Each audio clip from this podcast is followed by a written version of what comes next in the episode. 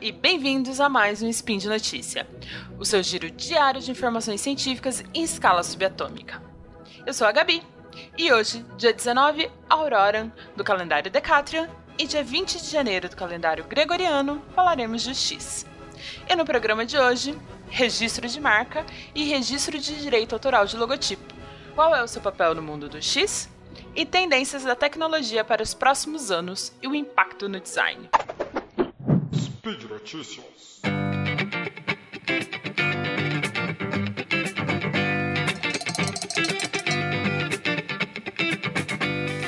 O nosso primeiro texto de hoje, é, ele vem lá do designnerd.com.br e ele é sobre o que todo designer precisa saber sobre registro de marca no INPI e registro de direito autoral de logotipo. Ele faz um resumão muito legal sobre as duas coisas. É, eu vou falar aqui brevemente sobre os dois. Principalmente, mais brevemente ainda sobre o registro de marca do INPI, que ele é o registro junto ao Instituto Nacional da Propriedade Industrial.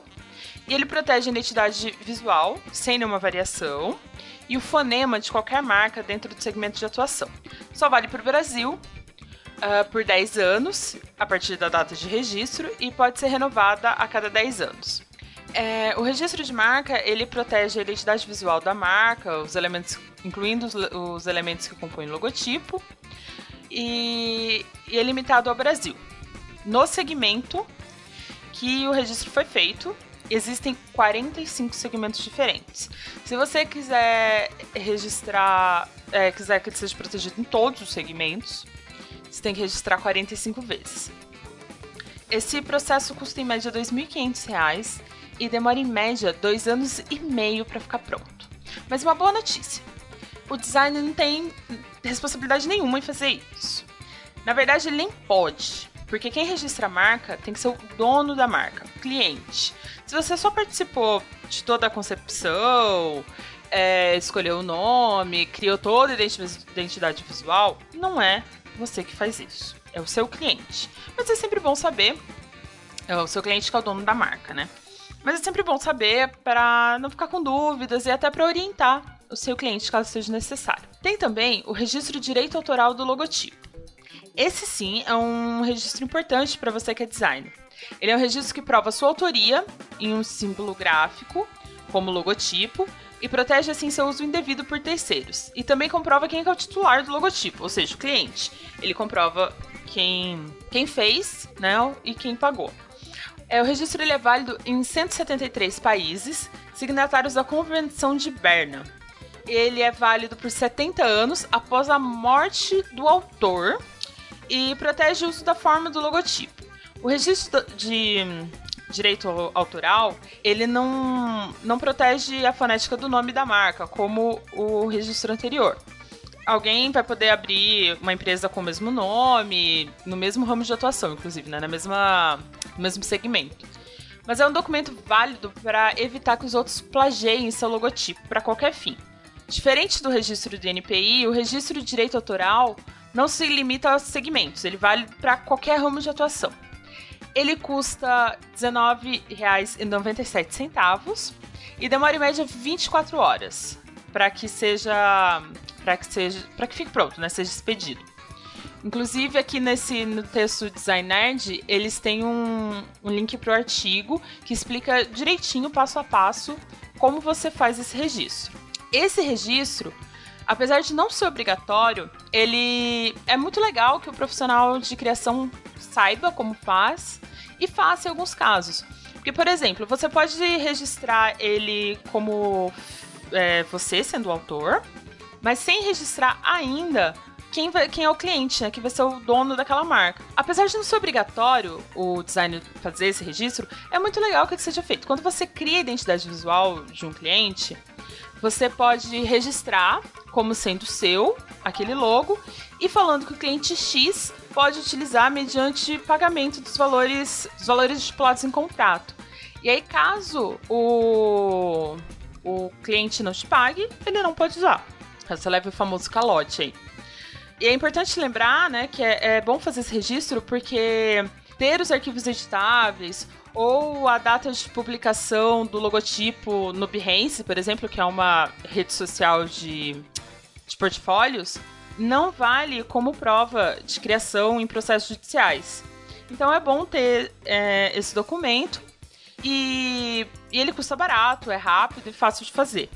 Praticamente qualquer trabalho criativo artístico pode ser registrado através da Avictors, né, que é quem oferece o, o registro de, de direito autoral de logotipo.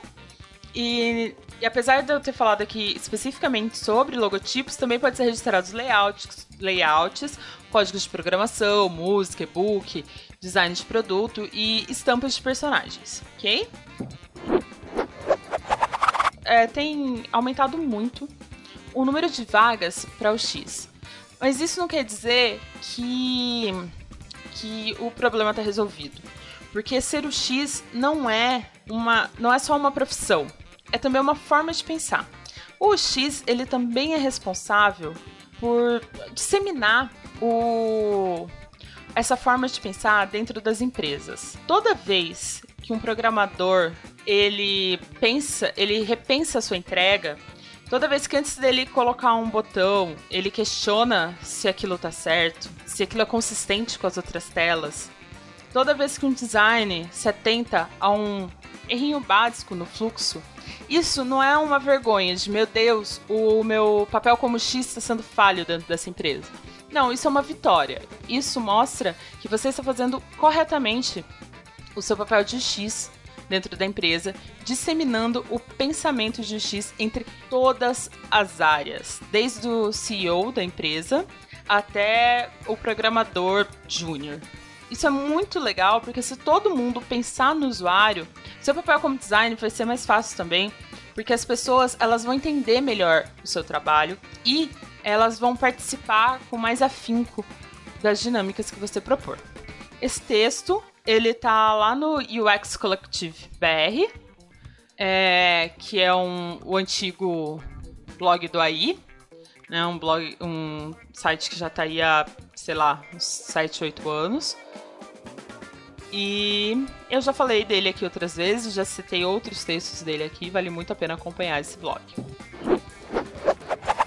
E por último, temos o texto do Chocolate Design, escrito pelo Felipe Melo Guimarães, sobre as tendências da tecnologia para os próximos anos e o impacto no design. Para não me alongar muito, ele fala, né, que a como acontece todos os anos, o Gartner Institute revelou sua previsão, suas previsões de tecnologia para o futuro próximo, tanto para as empresas e usuários.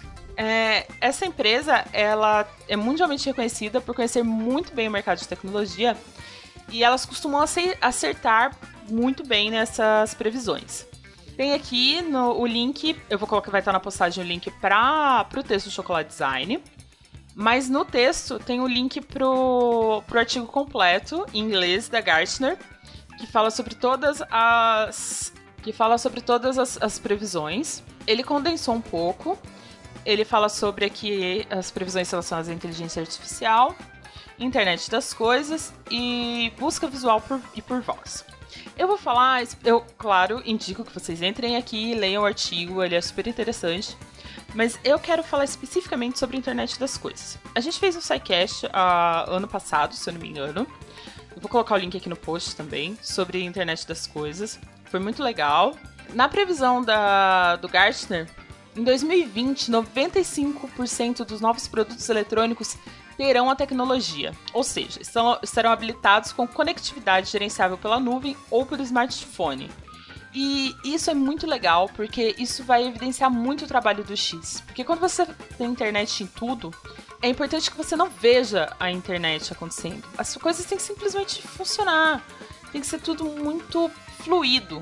Porque, e que é basicamente o processo, o trabalho do X. Garantir que tudo seja muito fluido e tudo funcione sem transtornos para o usuário. Mas como você faz isso quando você não tem uma tela? Quando às vezes você não tem nem botões? Então, e assim, como você faz isso numa máquina agrícola, ou no aparelho de medicina, ou num carro, num serviço público? Isso é muito legal. É, é um, um nicho aí de mercado que né? Segundo a Gartner, em 2020 nem vai ser mais nicho.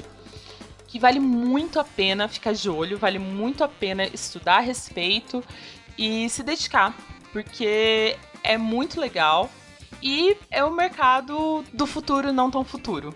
E por hoje é só. Lembre que todos os links comentados estão no post. Deixe lá também o seu comentário, elogio, crítica e xingamento esporádico. Lembro ainda que esse podcast só é possível acontecer por conta de seu apoio no patronato do SciCast, tanto no Patreon quanto no PagSeguro. Um grande abraço e até amanhã.